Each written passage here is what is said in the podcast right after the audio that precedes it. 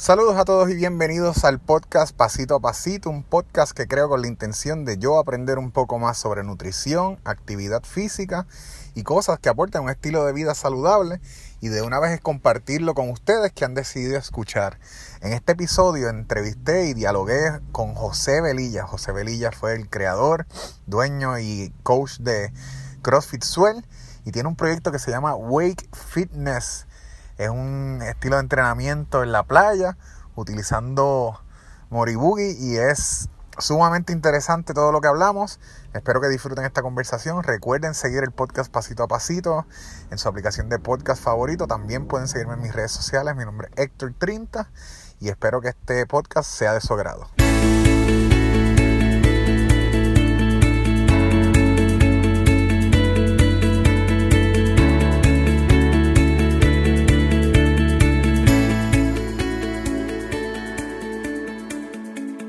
Saludos a todos y bienvenidos a este podcast Pasito a Pasito. Y en el día de hoy me encuentro desde Dorado, Puerto Rico, junto a José Velilla. Estamos aquí en CrossFit Swell. ¿Cómo te encuentras hoy? bien, bien, bien. Gracias ah. por, por, por, la invitación. Sí, me inquietó, ¿verdad?, hablar contigo por varias razones. Primero porque siempre que estoy hablando de la historia del CrossFit en Puerto Rico, cuando vamos a su inicio siempre mencionan CrossFit Swell, ¿verdad? Y quería ubicarlo, ¿verdad? En qué momento más o menos está. Y segundo, porque tienes un programa bien interesante que a mí me gusta muchísimo y le he echado el ojo hace tiempo y se lo he comentado a mucha gente que estoy loco por venir y es Wake Fitness. Y más adelante vamos a hablar de eso. Pero nada, quería comenzar, ¿sabes? ¿Cómo tú llegas a esto del CrossFit? ¿Cómo te familiarizas con el CrossFit? ¿Cómo llega el CrossFit a tu vida? Pues mira, Héctor, yo yo cuando yo nunca pensé vivir del cross del training. Me gustaba siempre practiqué mucho deporte este en sí practiqué pisticampo un poco baloncesto en equipo ¿verdad? pero lo más que practiqué fue béisbol y surfing. Okay. bodyboarding eso fue lo que después me quité del béisbol y, seguí surfeando. Ese es mi, mi, mi background.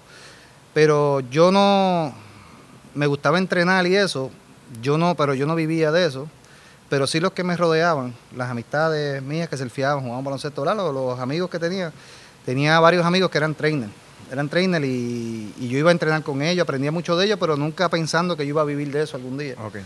Sí, no, pero, pero me iba con ellos y, ellos entrenábamos juntos, ¿verdad? Como iba a jugar baloncesto y eso, y, me aprovechaba de, la sabiduría de ellos, ¿verdad? De lo que ellos sabían para, para yo hacer mis entrenamientos y eso. ¿Y ese training era training tradicional de gimnasio o era pues mira, te voy a decir la verdad, a mí nunca, este, a mí me gustaba mucho el, trading tradicional. Me gustaba, pero no era que era, me encantaba. Pero esos dos, tenía dos o tres amigos que eran, que eran, que eran trainers, pero ellos tenían una mente bien abierta. O sea, no era el trainer común este de que aprendí de una persona y esto es así, y en el gimnasio están mirando a quién está haciendo, mirar a lo que era que está haciendo aquel. No, estas eran personas que estudiaban mucho. Este, De hecho, yo recuerdo que a veces íbamos al mediodía para que el gimnasio estuviera vacío, para poder hacer circuitos. Hacíamos ejercicio mucho. Remera, vi esto, este, me dicen que funciona, leí de esto, vamos a practicarlo. Y siempre fueron trainers, por eso nunca me Era, yo creo que ya yo estaba como empezando a hacer crossfit sin saber que hacíamos crossfit, ¿verdad? Este, hacíamos circuitos, este, y eran personas que que siempre estaban adelantados. Siempre que hacíamos movimientos en el gimnasio, la gente se nos quedaba mirando, ¿qué están haciendo esos locos? Y después con el tiempo salía que ese era un buen ejercicio y, y, lo repetían después las personas. Estaban bien adelantados, leían mucho, estaban suscritos a todas las revistas. Para aquel tiempo no había tanto internet. Y tenían montones de revistas de fitness, libros, certificaciones de un montón de cosas, que yo le agradezco mucho a ellos, es Brian Boden y Julián Bonet. Yo me, ellos fueron los que me ¿Y en qué momento entonces entras en contacto con esta metodología del CrossFit? Sí. Pues mira, yo, nosotros como te dije, ya estamos haciendo un circuito porque en realidad como practicábamos más el surfing mucho, pues yo quería, en, como dice el refrán, uno no hace deporte para hacer ejercicio, uno hace ejercicio para hacer deporte. Y eso lo comprendía desde, siempre me lo decían, y, y yo quería entrenar para ser mejor surfer y correr olas grandes y poder este, disfrutarme más el surfing, ¿verdad? Este, este, y por eso entrenaba. Pero como te dije, yo estaba suscrito a todas, todas las revistas y recuerdo que en una de esas revistas salió un cuadrito pequeño, que ellos tenían un cuadro pequeño, que decía CrossFit y un parrafito. Entonces él, como estudiaba mucho, leyó y siguió buscando información y él y Brian Boden específicamente me dijo un día, mire, encontré algo que yo creo que nos va a gustar un montón. He estudiado de eso y eso. Yo, yo sí, de verdad. Y pues ahí empezamos. Y a lo loco, ¿verdad? Porque en ese tiempo no había... Y empezamos a hacer crossfit con unas pesas de el que teníamos allí, de esas de viejo. Tengo todo el, cemento allí roto. Pegamos a hacer pull-up en, las maderas. No teníamos pull-up porque también éramos chamacos, tampoco teníamos mucha solvencia económica. Y no teníamos para comprarnos. Y, y, ahí empezamos a hacer crossfit. Yo como siempre, este como le pasa mucho, quizás te pasó a ti, como me contaste antes de empezar, eh, menosprecia a CrossFit, le falté respeto. Recuerdo cuando él me dice, mira, vamos a hacer esta rutina y son este 15 minutos AMRAP. Y yo, pero 15 minutos. Y sí, sí, eso. Y vamos a, vas a hacer esto.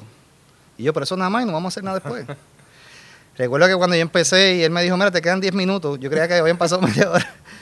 Y yo muerto, y al otro día muerto y todo dolorido. Y yo decía, pero, pero si yo no toco una pesa en ese workout, fue bodyweight todo, ¿y cómo, cómo es posible que yo esté tan embaratado? ¿Cómo, ¿verdad? Y empiezo a, wow, esto es otra cosa. Y empecé a respetar, empecé a, ver lo que era, comencé a aprender con ello, pero todavía sin pensar que yo iba a vivir de, de, eso. Y ahí estaban haciendo main page, básicamente lo que había en main page o de donde consiguieran rutina. Sí, entonces ese, esa amistad mía, eh, Brian, se fue y estudió. Este, Se certificó de CrossFit cuando, cuando no, no era certificación, era un seminario. Oh, okay.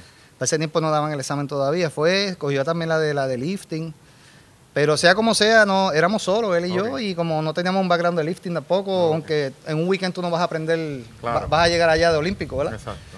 Entonces, pero poco a poco empezamos. Empezamos ahí a, entrenar, a hacer Word a lo loco, este, ¿verdad? Este, con lo que sabíamos. El internet estaba empezando poco a poco y se veían videos y mira, hay que hacerlo así. como te dije, él leía mucho y me dejaba llevar mucho por él. Y, y ahí comenzó, poquito a poco voy a, voy a parar la historia del CrossFit, voy a volver a lo del surfing. ¿Qué era, qué era lo tuyo? ¿Hacías bodyboarding o bodyboarding. tabla? Sí, yo vengo de una familia surfer completa. ¿Eres de aquí de Dorado original? Sí, soy de Dorado toda la vida. Toda la vida. Toda la vida. Soy de Dorado, viví en Dorado y, y me crié desde que tengo uso de jazón en la playa. Mi papá era pescador. Este, mi, todos mis hermanos son surfer, ¿verdad? Este, He tenido hermanos, he tenido hermanos que han representado a Puerto Rico, ¿verdad? Este, en el surfing desde chiquito, en el agua metido todo el tiempo. Brutal. Este, y me encanta. ¿Y cuál es la playa que soy más te bodyboarder, soy bodyboarder, mis hermanos son tablas, son corren. ¿Y cuál es la playa que más te gusta o más te has disfrutado correr? Sí, diantre. Hacho, el oeste. El oeste. El oeste, esa área de allá. Miders, este, Aguadilla. Este, pero en sí la que, la que a veces más uno disfruta es la que hay menos gente, la que más tú disfrutas. A veces a veces ir a una playa buena, buenas condiciones, pero hay mucha gente y, te metes y coges tres olas buenas, a veces es mejor coger 20 olas regulares ah, y salir y disfrutar, ¿verdad? pero también se disfruta también este, ir a las buenas, pero el oeste es otra cosa ya. A mí me este, llama la Desde Arecibo, de Arecibo para, para adelante, para A mí me llama la atención, antes de yo haber rebajado tanto, ya yo me había metido al agua, pero allá por Yabucoa, por allá tengo fotos de eso que en algún momento las pienso publicar y me revolqué bastante en arena, ¿verdad? Porque le tenía mucho respeto, pero y recientemente, el, año pasado, iba con Pablo, mi coach, para allá, para Aguadilla. Cogíamos una que otra cosita allí, pero estoy por comprarme mi chapa y mi, mi Yo, siempre le he dicho a la gente que el surfing es como el CrossFit. ¿Sabe? Que eh, hay, una, hay una mentalidad de que yo no voy a hacer CrossFit porque es peligroso. El surfing es lo mismo. Este, yo no voy a hacer surfing porque es peligroso. Pero es como el CrossFit. Uno, uno busca información de CrossFit y pone en internet CrossFit y salen los games. Y sale una, alguien levantando un montón de libros y la gente se asusta. Y lo mismo, tú pones surfing en internet y sale una ala de 30 pies y la gente se entiende, yo no voy a surfear nunca. Pero la realidad es que yo sentarme en una silla y pararme, sentarme en una silla y pararme y caminar y sentarme en una silla es CrossFit. Y levantar 400 libres CrossFit. Y surfear una ola de un pie en una arenita es surfing y una ola de 30 pies sigue siendo surfing. ¿Sabes? Que hay, que hay este que para aprender, yo he visto gente eh, empezar a hacer fial y alguien que lo lleve y lo lleva a una playa peligrosa y yo los he visto regalar tablas y buis nuevos en la, en, la, orilla que no quieren saber. O hacer crossfit bien intenso y quitarse después del primer día. O darle a los dos a alguien que nunca haya hecho nada, ¿verdad? Y dice, no quiere saber de eso. Pues lo mismo pasa con el selfie. Eso es, parecido. Yo pronto me voy a estar comprando mi buggy. Tienes que escoger la playa bien y, con calma para que lo disfrutes. Vamos a entonces a seguir con lo del CrossFit. Entonces ya te introduciste en el CrossFit y en qué momento tú dijiste como que, mano, me quiero certificar en esto, quiero llegar un poco más allá en esto. Pues mira, empezamos nosotros dos. Empezamos nosotros dos poco a poco y recuerdo que para ese tiempo tampoco, para ese tiempo sabíamos que se podía vivir de CrossFit. Entonces... Más o menos años, ¿recuerdas más o menos años? Yo creo que fue para el 2008 por ahí. Sí, que ya 2008. Ya en, ya en Estados Unidos estaban rumores de que había, de que habían unos voces y unas cosas que estaban haciendo y estaban y, y, chévere. Pero todo comenzó así como, vamos a ir a jugar baloncesto, vamos a hacer fiel, no, no, no lo veíamos como... Entonces, poco a poco las amistades, porque ustedes van a hacer ahora, ¿no? Vamos a hacer el ejercicio. Ah, yo quiero. Entonces venían las amistades. Y después esas amistades, mira, pues traer a mi esposa, tráela. Entonces seguíamos y no, no, cobrábamos, era simplemente, mira, hay que comprar esto. Pues hacíamos un budget y lo, y lo ¿verdad? Y comprábamos lo que necesitábamos. Había alguien que soldaba, pues soldábamos rejas, cosas para hacer este Este, porque también no había, como te dije, éramos chamacos y eso. Pero en eso, en eso seguimos buscando, el internet pega a salir, pegamos a buscar, a buscar CrossFit Puerto Rico, CrossFit Puerto Rico. Al principio no conseguíamos nada, pero sabíamos que había gente, ¿sabes? No estamos diciendo que somos los primeros, ¿verdad? Pero sabíamos que había gente. Y hasta que en una aparece algo y de una persona que hacía CrossFit y me dice el pana mío, mira, conseguí a alguien, se llama Oscar. Oscar, Entonces, pues mira, nos vamos a contactarnos porque queríamos, queríamos seguir progresando, no estar solos aquí, ¿verdad? Y de momento da la casualidad que esa persona es de Dorado y vive a cinco, a cinco minutos de nosotros. Y ahí, eh, la primera vez que nos ponemos en contacto con Oscar, cuando fuimos a la casa, la primera vez que yo vi un Ball Play, o Oscar tenía su, su garage gym bien chulo. Chacho, y ahí hicimos una amistad con él súper buena.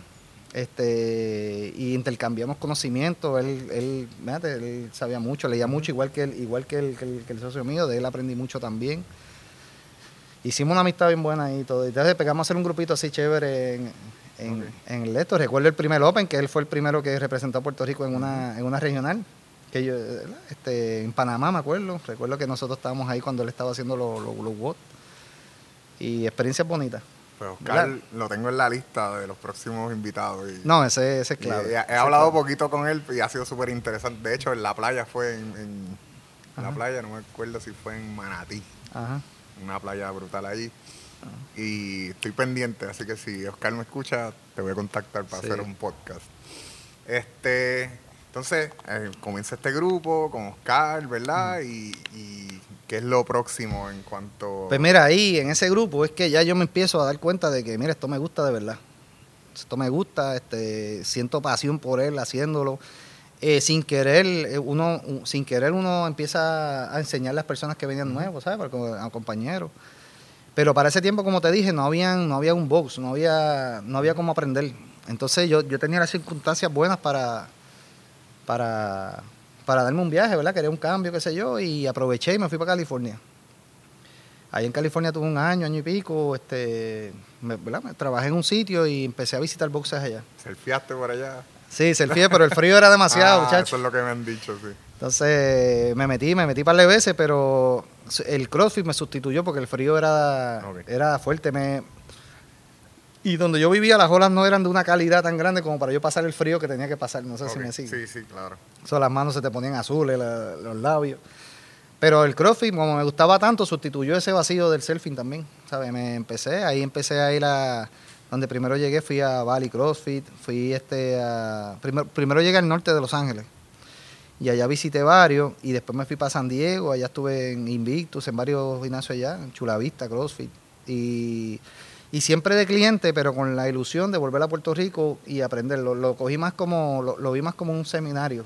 ¿verdad? Este, aprendía, escuchaba para, para mi beneficio, pero también viendo. ¿Más o menos qué año fue eso? Ya no, no 2010, no sé, yo creo que por ahí, 2010, 2011, no sé, por ahí está. Ahí me, me pillaste, no, sé mucho de los Sí, sí, más o menos. Sí. Lo que te vayas acordando Sí. Pero ahí cuando yo me voy, ya nosotros habíamos comprado cierto equipo, el, en eso, habíamos comprado cuando yo me voy y eso, este ahí entre, entre los que estaban entrenando estaba Omar Quevedo, que es el, el que es fundador de Sector CrossFit, este, y él con Edo y con otro compañero, pues entonces pues compraron los equipos Y comenzaron poco a poco también ellos allá un garage, poco a poco. Después se mudaron a un sitio pequeño y siguieron hasta llegar a hacer lo que es sector. Ah. Este, CrossFit allá. Y allá pues cogí mucha experiencia. Más, más que experiencia de levantar, de ejercicio, es, yo lo que quería aprender más también el negocio, la dinámica. Aprendí mucho de lo que es la comunidad. Yo, yo imito mucho un gimnasio que se llama Chulavista en San Diego.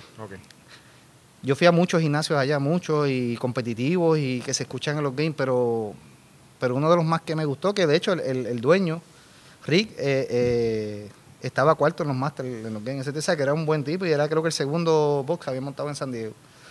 Pero él tenía una comunidad tan linda. Y no era que no era que había bajo la calidad del entrenamiento, era que tenías CrossFit Kit, tenías un equipo de fútbol, tenías esto, se, se reía mucho, era, era y yo veía que a la gente le gustaba. La gente le gustaba y me gustaba, me sentía bien, me sentía cómodo, se hicieron rápido amigos de uno y no sé, eso, eh, yo, yo imité mucho cuando llegué a Puerto Rico. Cogí de todos un poco, pero imité mucho ese, ese concepto. ¿Cómo se llama Chula? Chula Vista CrossFit. Chula Vista CrossFit. Sí.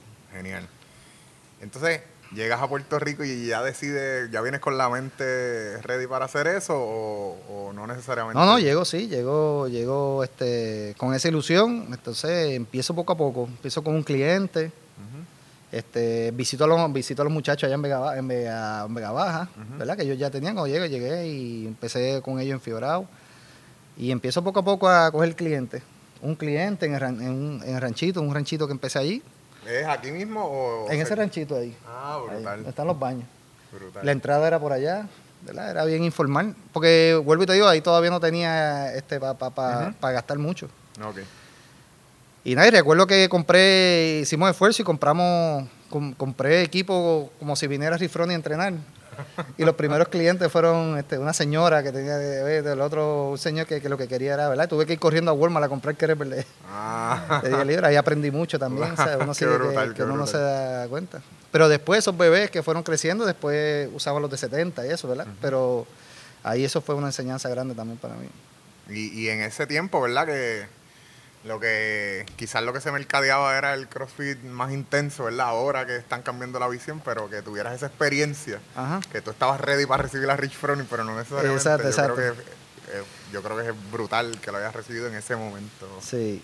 Fíjate, y, y, eso que tú dices de verdad, eh, yo creo que antes era revés lo que tú dices. Lo que pasa es que CrossFit CrossFit nunca ha, patrocinado, CrossFit puro, ¿verdad? La, filosofía, ¿verdad? De CrossFit.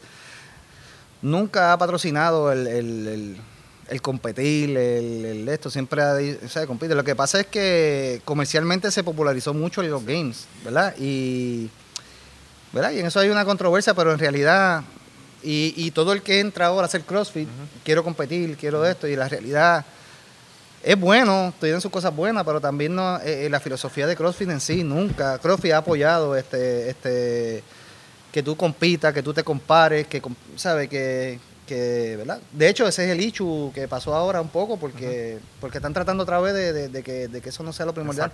Pero eh, también hay que respetar al que le gusta competir. uno tiene que respetar al que, al que, al que quiere ser para su vida y hay que respetar al que quiere competir. Sí, y hay espacio para todo. Para todo. yo lo que ¿verdad? A mí me gusta buscar mucha información y, le digo a todo el mundo, CrossFit tiene un journal lleno de material, lleno de material. Y desde esos primeros artículos de Greg Glassman se pueden dar cuenta de eso, que la visión de él era siempre técnica antes de carga y, e intensidad. Y, es, bien claro en, esos detallitos, él es sumamente claro. Lo que pasa es que a nivel de mercadear, se, se que más atractivo poner, ¿verdad? Y es más fácil, en vez de ponerte a estudiar, es más fácil ver un video de YouTube y ver a, alguien hasta haciendo. Y mira, yo quiero hacer eso con la realidad. Es lo que tú dices, el CrossFit nunca ha apoyado, ¿sabes? De hecho, hasta, hasta los movimientos, debido a los games, gracias a los games, se han, se han adoptado muchos movimientos que CrossFit tampoco apoya. Porque acuérdate, yo tengo un juez que está viendo un movimiento y para que ellos se liben, esa persona tiene que ir de aquí a aquí. Por ejemplo, los pull-ups. Okay. El pull-up llega brazo estirado, barbilla por encima. Y como para que, para que eso funcione, yo no, yo no te puedo decir, no, va a ser de esta manera. Tú subes como tú quieras después que me, me estire los brazos y pase la barbilla. Pues ahí se inventa el butterfly, pero CrossFit nunca ha apoyado el butterfly. De hecho, en el level 1 no te enseñan a hacer butterfly. Es el keeping con la cadera y el estricto. Y de hecho han hablado siempre mucho de eso, pero como en la competencia el que quiere ganar, claro. ¿me entiendes? Eh, salir alto en un snatch, ¿verdad? Este, no es lo más, no es lo más, no es lo más lindo, no es correcto, pero en, en una competencia desde el piso hacia arriba, ¿entiendes? Claro. Entonces, tienen postura, porque la técnica y la postura son dos cosas distintas, ¿verdad? La técnica es la que hace más eficiente el movimiento, pero aunque tú hagas algo que no es tiene buena postura, no te vas a lastimar porque ellos son fuertes. De hecho, si tú ves, yo siempre lo digo, ves en el Open a, los muchachos saliendo, a Fraser y eso, ellos salen altos. Pero lo pones a hacer un Warren Max y ellos, ellos se postean bien como, como, se supone. Lo que pasa es que si yo lo pego a hacer bonito, me va a ganar el del lado. Y si yo quiero ganar, pues tengo que buscar la manera de... no sé si me sigue lo que Hay algo que sacrificar y en ese caso, pues es como los push-ups este, Henry Lee se han adoptado en el mundo y en realidad CrossFit nunca siempre ha dicho lo que pasa es que Henry Lee es un, es un target para, yo, para que el juez sepa que ahí que, ese pecho tocó. Es lo mismo del kettlebell ruso al kettlebell este americano. El kettlebell americano nunca ha existido. Es que en los games, para tener un target, pusieron este... Pero el kettlebell es ruso siempre, hasta aquí. Ah, ¿Me sigue? y hay cosas interesantes que, que, en ese tiempo se aprendieron y se decían. Mira, tienes que hacer esto, tienes que abrir cadera en el boxeo, pero no se ¿verdad? Y, pero todo eso se adoptó de los games, pero no necesariamente del CrossFit Journal como, como Pues eh, hay mucha gente que no, como quizás no están tan familiarizados, ven por encima lo que ha sucedido y simplemente piensan como que, ah, CrossFit ya no sirve. La ola de 30 pies. Ajá, exacto, exactamente. Pero eh, la realidad es que yo, como te digo, escucho mucho contenido y Glassman lo que lleva tiempo diciendo como que, mira, yo voy a los games y no es a ver a los atletas, yo voy a los games a hablar con la gente y la gente lo que me dice es como que mira, en mi box hubo alguien que bajó 100 libras, tengo una persona de 90 años haciendo CrossFit. La gente no le importa tanto cuando hablan con él quién llegó a los games, porque es la minoría más pequeña a nivel de todos los que lo practican. Exacto. Entonces, ellos le metieron demasiado dinero a lo que es el deporte, a lo que es CrossFit Games, al punto de que tenían un equipo de media de sobre 100 personas al punto de que hacían regionales que gastaban un montón de dinero, como la de Sudamérica. Y todo eso para enviar un hombre, una mujer y un equipo. Yo creo que ese fue uno de los tipping points para que ellos decir como que espérate, tenemos que cambiar este enfoque. Y Greg Glassman, aunque a mucha gente no le ha gustado, ¿verdad? Porque fue bien drástico y ellos son no son especialmente buenos comunicándose. Ellos hacen las cosas y no le dicen ni a sus dueños de boxes, ¿verdad? Que por lo menos a ellos sería bueno que le dijeran. Pero él está bien claro de hacia dónde él se dirige. Y aunque mucha gente no lo entiende, yo creo que él sabe lo que está haciendo en cuanto a la visión de la metodología. Y obviamente a nivel de negocio también hay un mercado grande, ¿entienden? En, alcanzar ese otro target. En una entrevista él dice como que ya yo alcancé al 1%, que son los bomberos, policías, militares, atletas, ahora yo quiero alcanzar al otro 99% que ese público genera. Y mire, cuando yo te digo también que tampoco se pueden eh, rechazar el que quiera competir y, el que no quiera competir, y porque porque si no, si no, muchos deportes tuvieran que salir del, mundo. Por ejemplo, un triatleta. Un Ironman, el que gana se tarda ocho horas y pico en, un Ironman. Y hay gente que está sale a las 7 de la mañana y están son las 9 de la noche y están corriendo. Eso es llevar un cuerpo al extremo. Claro. Eh, los boceadores, terminan este, mucho con esto. Los futbolistas americanos, muchos de ellos mueren antes de los 60 años. Pero ¿quién le dice a ellos que no hagan su deporte? Porque esa es su vida, eso es lo que ellos quieren hacer y ellos desgastan. Y Lane López, mi, mi socia aquí en CrossFit, ella fue voleibolista de toda la vida. Ella tiene rodillas operadas, tiene bursitis en un hombro, tiene tantos años, ¿verdad? Pero ¿quién le decía a ella que no competiera? Porque eso fue su decisión y a ella le encantaba eso, ¿verdad? Y lo mismo, al que le encante competir y le gusta, obviamente yo entiendo el punto porque yo como coach le tengo que decir los riesgos que pueden haber mira, vas a llevar tu cuerpo al máximo, vas a, las articulaciones van a sufrir un poco porque vas a querer este, entrenar para, poder hacer un buen papel. Nunca apoyado, ¿verdad? Que se metan algo que le, que, le haga daño, ¿verdad? Si ellos lo hacen por allá, eso es problema de ellos, pero yo no, nunca he apoyado eso. Este, pero todo deporte que tú llevas el cuerpo al extremo competitivo va a pasar y lo mismo va a pasar con el CrossFit. ¿Me sigue? Y entonces, si criticamos al CrossFit que compite, pues hay que criticar a todos los deportes más. Claro, no. Y, el Tour de Francia son siete días, ¿verdad? Siete días los Pirineos por ahí para abajo, eh, cogiendo bicicleta. Dime que eso no es desgastar el cuerpo. Y lo mismo pasa en lo de. Lo, ahora, tampoco se puede presionar al, que tampoco quiera competir. ¿sabes? Hay personas que yo vengo porque tengo alta presión. Yo vengo porque quiero, quiero bajar de peso. Yo quiero porque tengo que hacer. El doctor me mandó a hacer ejercicio. Respetar al que, al que te diga, mira, yo voy para una boda y quiero ponerme un traje y quiero bajar Y esas razones a veces uno quiere explicarle y decirle, no, no, pero mira, que tú tienes que crear un hábito de estudio de, de, de, esto, pero no, tú tienes que respetarlo porque muchas personas empiezan con eso y poco a poco, al mes, se dan cuenta y los, los captaste. Y poco a poco yo he tenido personas que empiezan porque quiero bajar de peso, porque voy por un sitio y terminan compitiendo o terminan siendo dueños de boxes. O sea, eh, ¿me sigue lo que te quiero decir? Claro, claro. Sí, eh, hay, un. es sujeto a cambio. Toda la mentalidad es sujeto a cambio. Tengo gente que competía en CrossFit y de momento me dice, mira, José, ya quiero hacer ahora trielo. O mira, José, quiero hacer body. Y hay que apoyarlo. Tengo una competidora, Melissa, que ahora va a competir en plataforma. Todo eso se, se, se apoya. Cada cual tiene su. Ahora, uno como coach tiene que explicarle yo creo que, que vuelve a, lo que me dijiste el compañero que empezó, que tú empezaste entrenando, eran gente que tenían la mente abierta para recibir conocimiento, no se encajonaron. Claro. Yo creo que, se, que vuelve a, eso, ¿entiendes? Hay que tener esa mente abierta de que no es una manera de ver esto, sí, sino claro. Hay muchas maneras de llegar a la fina, a la cima. O sea, eh, Fraser entrena de una manera, Panchi de otra, el otro de otra, y todos llegan a los games y todos se ganan entre ellos y, están ahí a palo limpio, ¿verdad? Y los dos hicieron coaches distintos, distintas programaciones y los dos son, son de calidad. O sea, yo no puedo criticar a este y al otro porque los dos están a un nivel, han puesto a esos atletas a un nivel este, bueno, competitivo, ¿sabes? Que... Yo, lo, yo lo he dicho muchas veces, ¿verdad? Yo cogí el, esto del CrossFit como un estilo de vida para mí, pero yo soy un fanático del deporte. Ahora mismo claro, se acerca que extravagancia y yo estoy súper pompeado, específicamente con esa categoría RX femenina. Este, sí, hay espacio para todo y hay que tener y respetar cada seguro, sí, seguro. como cada uno lo visualiza. Mira, yo tengo mi hermano, yo hablo de él porque mi hermano fue surfer, como te dije, yo tengo yo perdí un hermano surfeando en Hawái. Y mi hermano toda la vida surfeó las grandes, toda la vida. ¿Y quién le decía a él que no se metiera? O sea, ¿quién le decía a él? Esa era su vida, él amaba eso, él lo quería y todos nosotros y él... Pero pues llegó el punto que le surgió algo pero surgió un accidente, ¿verdad? Lamentable, que, que, llegó a morir en una ola allá en Hawái. Pero ¿Sí? él fue feliz desde que, ¿verdad? le encantaba, le encantaba. Y yo no lo voy a decir, viste, te lo dije, mira, este, o alguien así compitiendo, mira, se echó el pues, pues, pero le, le gusta, ¿sabes? Claro. Este. Digo, ¿verdad? A esperar que va a ser el helicóptero ahí. Digo, esa es mi opinión, ¿verdad? Lo que estoy diciendo no es. No, pero hace mucho sentido y, como te digo, aplica en, todas las áreas de la vida.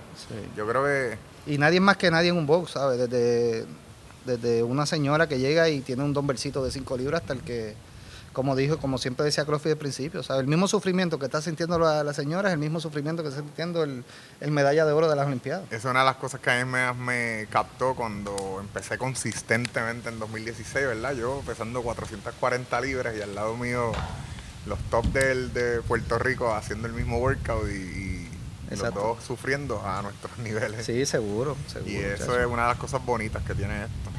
Este, bueno, entonces, viste que había una oportunidad, llegaste a Puerto Rico, ya estás compartiendo, ¿verdad? Con otra gente aquí en Puerto Rico que ya tienen sus boxes. ¿En qué momento decides como que quiero abrir, quiero, ah, ¿verdad? Comenzaste en el rancho, ¿verdad? A coger un par de gente. Y ahí siguió creciendo. ¿Te acuerdas más o menos como cuando llegaste y empezaste eso? Pues mira, lo, que pasa es que yo llegué un poco frustrado porque yo para el inglés nunca he sido, yo, ah, yo soy bien de aquí, ¿sabes? No, nunca viví allá afuera.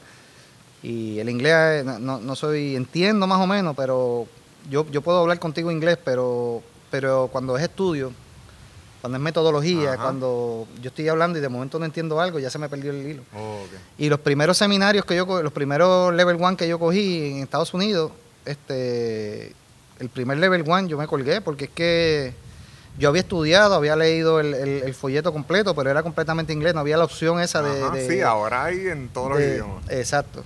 Y entonces me consiguieron un perfecto que estaba recién este traducido. Y cuclillas y qué sé yo, ¿verdad? y, palabras. Y lo mismo, me confundía tanto en inglés y eso. Entonces me frustró un poco porque yo decía.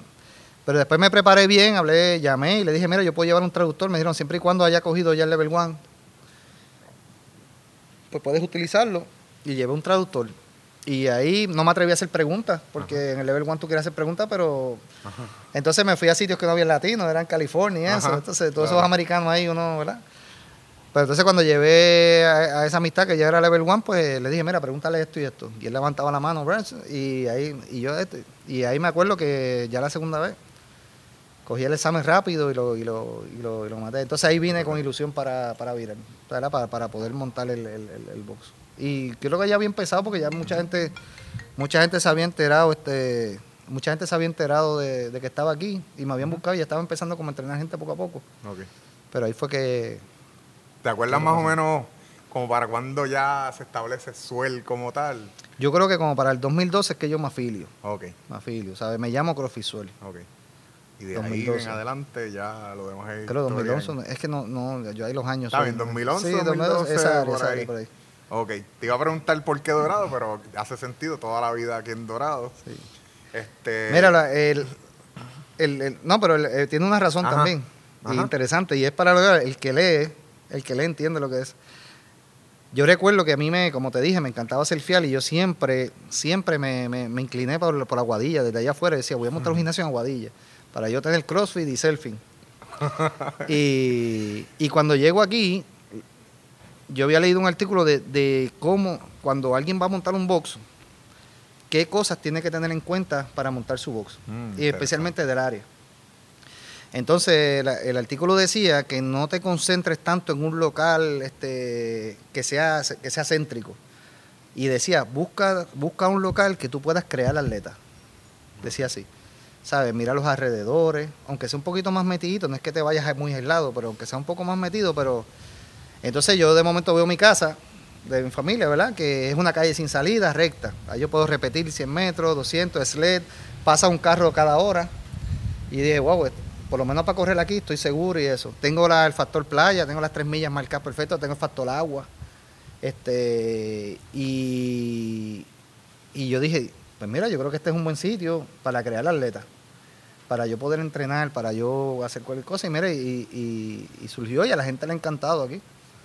Y yo digo, ¿verdad? Porque puede haber. Un... de la playa, pero es sumamente accesible. Sí, pero puede haber un sitio céntrico en una ciudad, pero no tiene dónde correr o, no tiene dónde. Y, ese artículo decía: busca un sitio que tú puedas crear atleta.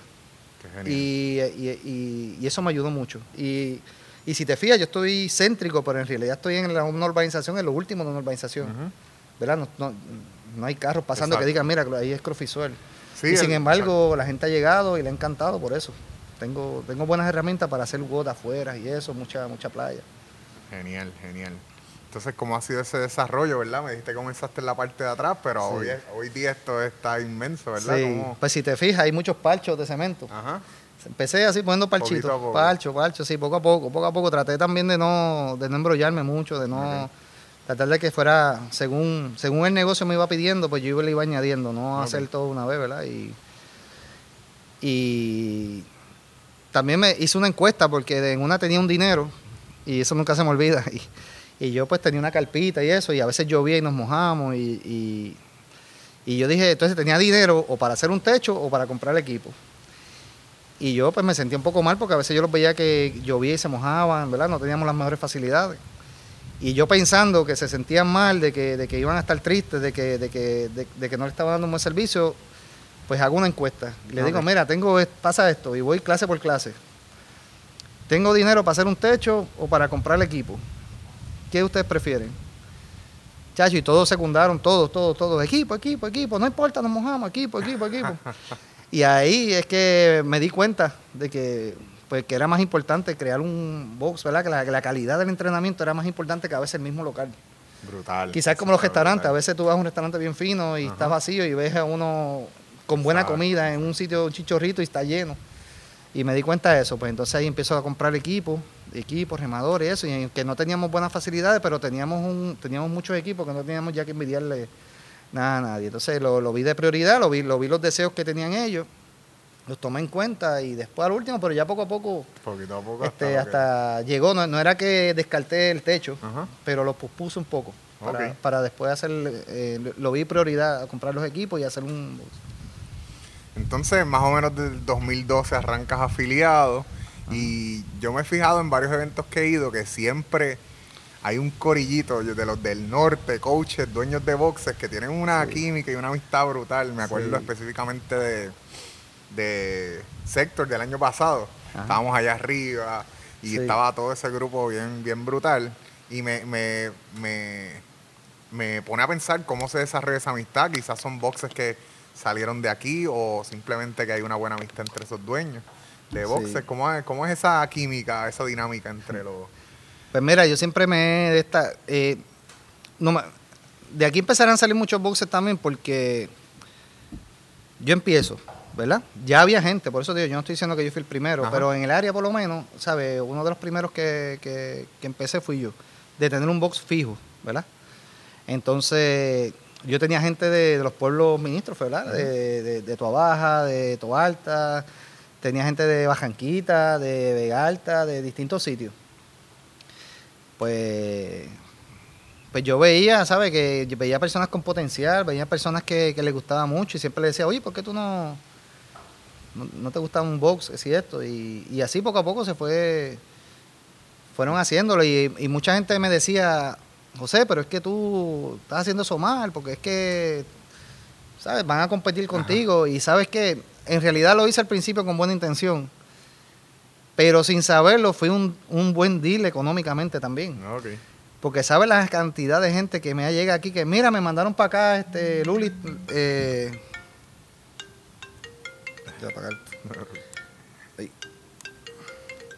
me llamó para acá este Luli, la de Grofito Alta. Okay que me dice que si pues, pues, vivo en Dorado, pues mira, ahí está su él. Y de momento, mira, me, me mandaron de sector para acá porque me mudé para acá para Dorado ahora y me dijeron que viniera aquí. me, me, vinieron de Barranquita y me dijo Rafi que me mudé para acá para Dorado y me dijo Rafi que, que vinieran aquí. Y créeme que son, yo diría que muchísimos más los que las personas que me han dado los boxes que han salido de aquí que, que las que se han ido. No sé si me, me, me, siguen la... y lo mismo yo, cuando yo estoy aquí, ¿dónde tú eres? Yo soy de... Yo soy de, de, Vega Baja, chicos, ahí está Sector, ¿no? Digo, le digo, no, si quieres venir aquí está bien, pero tienes al lado Sector y son tremendos, tienen de aquí Y así nos vamos ayudando y creamos como una asociación de que después me di cuenta, no lo hice con esa intención, pero después me di cuenta que, que, que el que saliera en boxes de aquí no significa que te va a hacer daño al contrario, nunca, siempre suele, siempre hemos vivido y siempre viene gente. Sí, y, una cosa también es que pueden, pueden estar a 100 pies de distancia, pero van a ser boxes completamente pues distintos. La comunidad, los ofrecimientos, los... Aquí hay comida para todo el mundo. Exacto. Este, todo, el mundo lleve comida para su casa. ayer yo estaba escuchando un podcast de Ben Bergeron y, él, y él da ciertas recomendaciones en una de ellas él habla de que hace dos semanas una clienta, desde que él abrió el box, que va con todos los días con toda su familia, le dijo que iba a abrir un box a menos de dos millas de distancia de él. Y él dice como que, mano, en verdad, aunque primero uno reacciona medio a la defensiva, porque es natural, ¿verdad? Esa parte defensiva, pero él lo analizó y él dice, es el honor más grande que tú que yo haya impactado tu vida a tal punto que tú hayas dicho con el DH, de la misma manera que impactaron mi vida, yo quiero impactar la vida de otros y decidas abrir un box. Tú sabes que ese es el podio más, más que cualquier competencia, más que eso, un ese, yo lo veo como mi podio tal, que ver una persona que llegó completamente sedentaria y empezó a entrenar, le gustó, ver cómo progresó, ver que de momento te empieza a ayudar, uno ve el interés, le ofrece, quiere ser coach, ver esa persona que sigue hasta que hasta que monta, como tú dices, su box y eso, eso es un... Y que hoy en día yo me atrevo a decir que muchos de los que salieron de aquí, porque, porque hayan salido de aquí no significa que yo sé más que ellos. Esos bebés, sí, yo fui el primero que le tiré un reloj, yo fui el primero que le enseñé la base, pero se han hecho unos monstruos de coaching. Sí, sembraste esa semilla. ¿Sabes? Ya, ya, yo, yo me atrevo a decir que, ¿sabes? Que sí, yo tengo experiencia y eso, pero ellos, ellos eran, ya son unos manganzones, ¿sabes? Son, son de, cuestión de, de conocimiento que, pueden llegar a ser hasta, ¿sabes? Mejores coaches que, uno. ¿Sabes? Porque han seguido progresando y, en vez de yo verlo como qué malo, lo digo como que wow, ¿sabes? Que qué bueno, hasta dónde has llegado. Y no, no, no en verdad no es fácil llegar a ese tipo de, mentalidad y pensamiento porque también esto es un negocio, ¿verdad? Que son las habichuelas de uno. Pero yo creo que uno debe aspirar a esa, llegar a, verlo de esa manera porque se trata de impactar muchas vidas y cambiar vidas a través de esto. Este, entonces, quiero hablar de wake fitness, ah. surf, ¿verdad? Ya sé de dónde viene el trasfondo, el background, hacer bodyboarding. Entonces, un día yo estoy en Instagram y veo esta gente entrenando en la playa con buggy, yo como que, ¿qué es eso? Y poco a poco hasta que se abrió la página, ¿verdad? Wake Fitness. Este, ¿Cómo nace eso? Bueno, ya sé cómo nace de, de tu background, pero ¿cómo decides implementar, desarrollar una metodología alrededor de ese entrenamiento? Pues mira, yo, yo cuando empiezo a cuando empiezo a familiarizarme, como te dije, yo siempre he surfeado toda mi vida.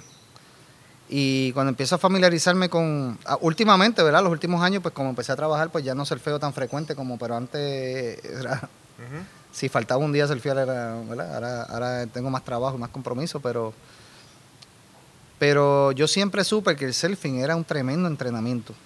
O sea, yo, yo iba a la playa y yo veía a los surfers y yo veía que comían mal, no tocan una pesa este, y, eso, y, todos están rayados, todos están fuertes, todos están este, este, físicamente ready. Este, tuve la oportunidad de la Hawái, en Hawái está todo el mundo, ¿sabes? El, surfing es beach ball, ¿verdad? Como le dicen. Dije, wow, el, el, mal. Entonces yo sabía que era bueno, yo sabía que el agua tenía muchos beneficios, pero, pero no sabía científicamente el, qué era lo que hacía que ellos estuvieran tan ready, tan... Em, y, nada, pero yo cuando, como tengo ese background de, surfing, cuando como yo estoy al lado de la playa, pues compro tablas y hacemos muchos beachwood y empiezo a incorporar las tablas, el nadar, el paletear con, la, con, la, con, la, con las tablas. Y empiezo a hacer WOD así, salgan, naden de aquí a allí, salgan, cojan la tabla, hagan longes y sigan, vuelven y naden, ¿verdad? Y la gente le encantaba y eso y eso. Pero ¿qué pasa? El problema es que si yo no tengo una persona quieta, yo no puedo manipular lo que ella está haciendo para su beneficio, ¿verdad? Para que el fitness crezca. Pues ahí empieza la idea, aunque esa idea yo la, tuve hace tiempito, de, o me vino a la mente, pero la desarrollé hace poco. Entonces poco a poco puse una libreta en la almohada y cada vez que me iba a acostar me chocaba con la libreta y, empezaba a dibujar. ¿De qué manera yo puedo poner este, eso? ¿Por qué no cogí, por qué cogí un buggy y no una tabla? Porque la tabla me trabaja mucho por el body. Yo decía, el buggy quizás yo puedo trabajar completo, porque lo que se puede hacer en la tabla, se puede hacer en el buggy, pero lo que las cosas que se hacen en el buggy no se pueden hacer en la tabla. En cuestión de lower body, core y, upper body, ¿verdad? Que trabaja más chapaleta y eso. Pues empiezo hasta que consigo la manera de cómo yo puedo anclar, ¿verdad? Con la tabla en el piso con un accesorio para que para que ya no, no se mueva y se queda ahí. Comencé a probarla, a probarla, a probarla y y nada, ¿sabes? Fui al abogado y todo, le, tiene un patent pending aquí de Puerto Rico y, comienzo a hacerlo con la esperanza, ¿verdad? A ver si gusta, a ver si es bueno, pero para mi sorpresa ha, sido demasiado de... Hasta asustado yo le digo a la gente que estoy porque yo no sabía que iba a gustar tanto. Y se ha creado una metodología, se ha creado una familia de Wake Fitness y, y, estamos contentos y, para el futuro se ven muchas cosas buenas, mucha gente llamando Para, para practicar el, deporte. Entonces, eh, ¿en qué consta como tal el entrenamiento? ¿Tú te vas a meter al agua y vas a realizar diferentes No, va a haber una programación como de... O sea, tú tienes una programación ya este, ¿verdad? periodizada y todo lo que, lo que vas a hacer. Brutal. Entonces, programaciones de 35, 40 minutos, e intensos, accesorios, este, en distintos movimientos, utilizando la densidad del agua. Eh, el agua tiene 12 veces más, más densidad que el aire. ¿Verdad? Entonces, por eso cada vez que tú te mueves, pues es como si tuviera el mismo efecto de, darle a las pesas. Y ahí es que vuelvo yo y comprendo por qué los surfers, por qué los nadadores, este, los, que, ¿verdad? Los, que de esto, que no, no, no muchas veces no, no, le dan a las pesas, pero tienen el efecto en sus cuerpos como de la hipertrofia, como si estuvieran dándole a las pesas, ¿verdad? Rompiendo mucho tejido muscular. Pero seguí, ¿sabes? Los beneficios son grandísimos, ¿sabes? No, no, no. El, agua la gente siempre la ve como terapia. Agua, terapia, agua, terapia. Y es verdad, ese es su mayor beneficio. Pero he encontrado también beneficios de, intenso, ¿sabes? De que es un workout intenso, fuerte y estéticamente va a tener muchos beneficios y obviamente eh, también va a tener eh, beneficios este, psicológicos, ¿verdad? Por cuestión de que se hace al aire libre, se hace en el agua en la playa, la gente le encanta, se distraen, ¿verdad? Y psicológicamente es muy bueno. Y terapéutico, ¿verdad? Todo para... Yo estoy nadando, estoy cogiendo clases de natación y con los que estoy cogiendo la clase los sábados son muchos que van a competir en extravaganza, así que esas clases a veces son medias intensas. Sí. Y, ¿verdad? No, yo no lo he estudiado, no lo no he profundizado, pero me he fijado como que en el agua tengo la capacidad de llegar a un cierto tipo de intensidad y ese dark, llegar a ese dark side, pero sin, sin el, el impacto que quizás tendría haciendo ejercicio fuera del agua. Que eso es algo que me, me, ha encantado, ¿verdad? Que me ha retado. Me ha retado, pero me ha encantado el agua. Y créeme, cuando te digo que estoy loco por comprarme un el, el Nadal, el Nadal, el Nadal es, es, es, uno de los ejercicios más, si no es el mejor, más beneficioso de, muchas maneras. Lo que pasa es que es un ejercicio que hay que aprenderlo. Entonces la gente opta por irse a caminar, porque ya es lo que saben. Claro.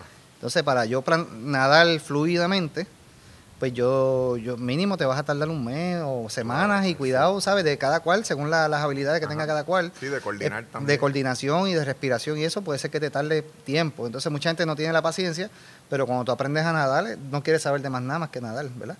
Pero la ventaja de Wake Fitness es eso, que como tiene una tabla, estás nadando, pero no tienes que saber nadar. Me, me sigue lo que te quiero decir. Y tiene los beneficios.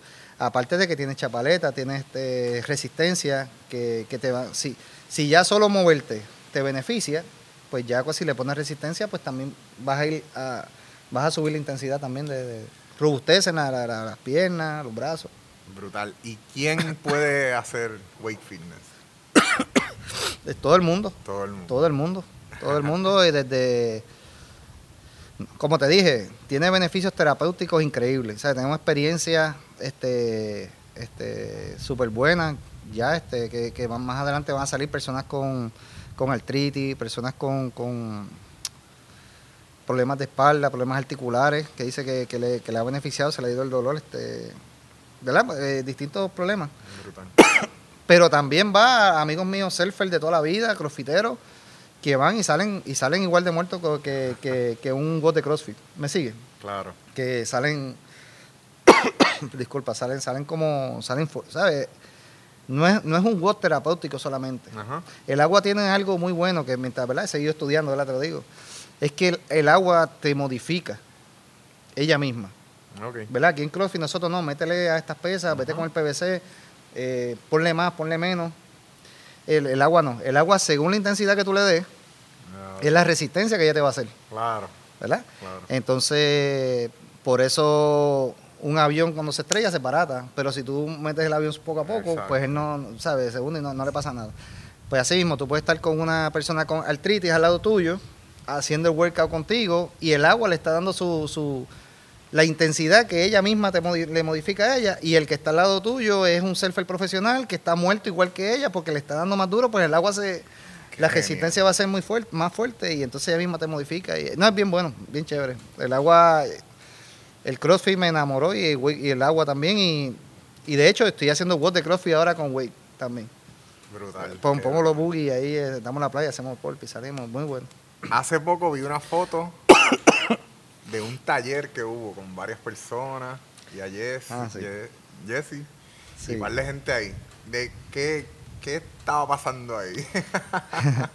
pues mira, este ahí lo que pasó fue que como te dije, me Way Fitness está creciendo demasiado de rápido.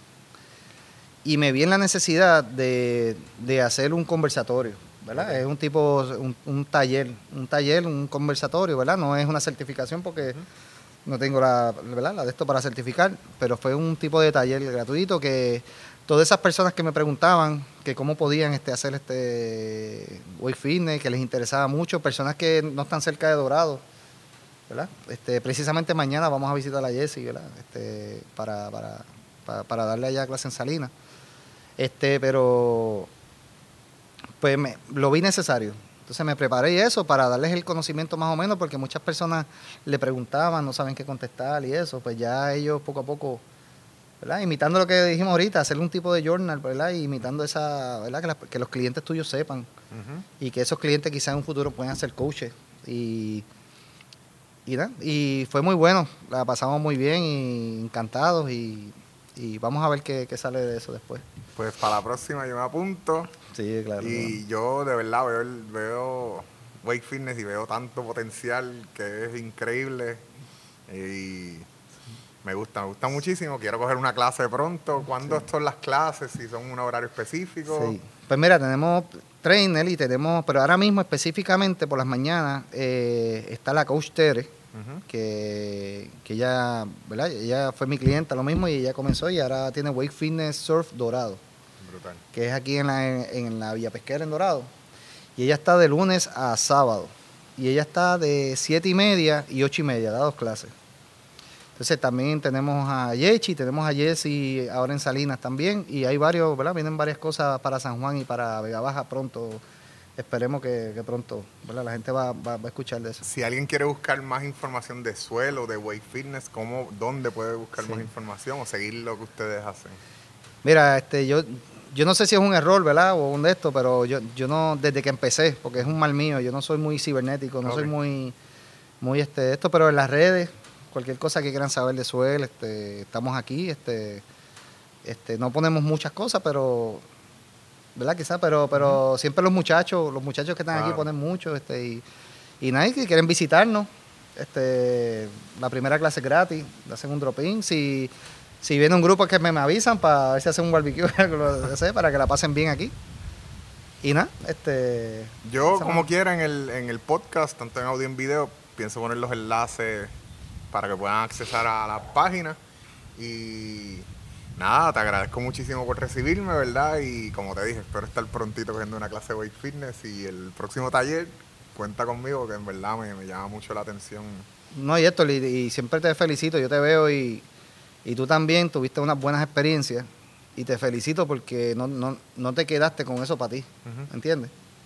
Lo estás dando a otras personas, que esa es la idea, ¿sabes? Estás, estás ayudando, eres un ejemplo. Sí, yo en todo este proceso, pues siempre tengo esa inquietud de, de ayudar a otros, pero se me ha hecho tan difícil mi proceso que quizás no, en un principio no podía ayudar, ayudar directamente.